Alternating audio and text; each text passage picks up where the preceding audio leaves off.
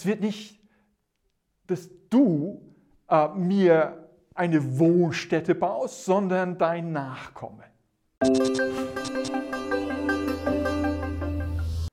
Also wir Tungdorfer, wir sind ja eigentlich dafür bekannt, dass wir gerne bauen und unsere Häuser schön machen. Und ich nach einer Umbauphase jetzt von drei Jahren bin ein bisschen müde, aber mir gefallen auch unsere Gärten und unsere Vorgärten und äh, dieser Ausdruck von Kreativität. Ich glaube, wir drücken unsere Kreativität dadurch ein Stück weit aus. Ähm, meine Frau und ich sind im Moment in den Chroniken der Könige Israels unterwegs in unserer stillen Zeit. Und im 1. Chronik 17 lesen wir von einem Gespräch zwischen dem König David und seinem geistlichen Berater, dem Nathan. In diesem Gespräch erklärt David, dass er in so einem tollen, getäfelten Haus lebt und eigentlich ähm, das nicht so toll findet, dass Gott, der sich in seiner Bundeslade, so eine äh, Schatzkiste würden wir sagen, oder Schatztruhe im Volk Israel geoffenbart hat, dass das noch in einem Zelt steht. In diesem Gespräch, ich will da nicht in alle Einzelheiten gehen, sagt Gott, ähm, es wird nicht, dass du äh, mir eine Wohnstätte baust, sondern dein Nachkomme. Und ähm, aus der Geschichte wissen wir zum einen, dass Gott ähm, das ganz klar erklärt hat und das steht in Exodus 29, 45. Ich will bei euch wohnen und euer Gott sein. Und dass Salomo dann einen Tempel gebaut hat in aller Herrlichkeit seiner Herrschaft, da hat er seine ganze Kreativität ausgedrückt, ähm, hat Gott so eine Wohnstätte im Volk Israel bekommen.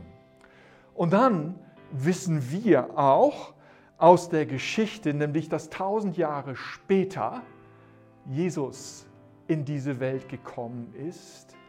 Er war eins mit Gott, dem Vater und dem Heiligen Geist. Also Gott unter uns. Und so hat er das auch ausgedrückt. Einer seiner Gefährten hat das so beschrieben.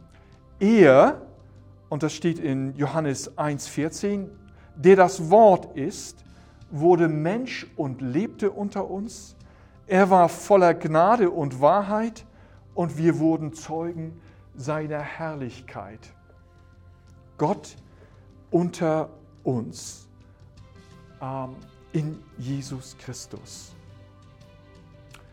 Rabbi Mendel fragte einmal seinen Schüler, wo wohnt Gott? Und der war verdutzt, dem blieb die Sprache weg. Und dann erklärte Rabbi Mendel, Gott wohnt dort, wo man ihn einlässt. Meine Frage an dich, hast du Gott schon in dein Leben eingelassen? Denn er wohnt jetzt auch in uns als Menschen. Ah, Jesus Christus möchte bei uns Wohnung machen. Und Paulus hat einmal gebetet, dass Christus durch den Glauben in uns wohnen möchte.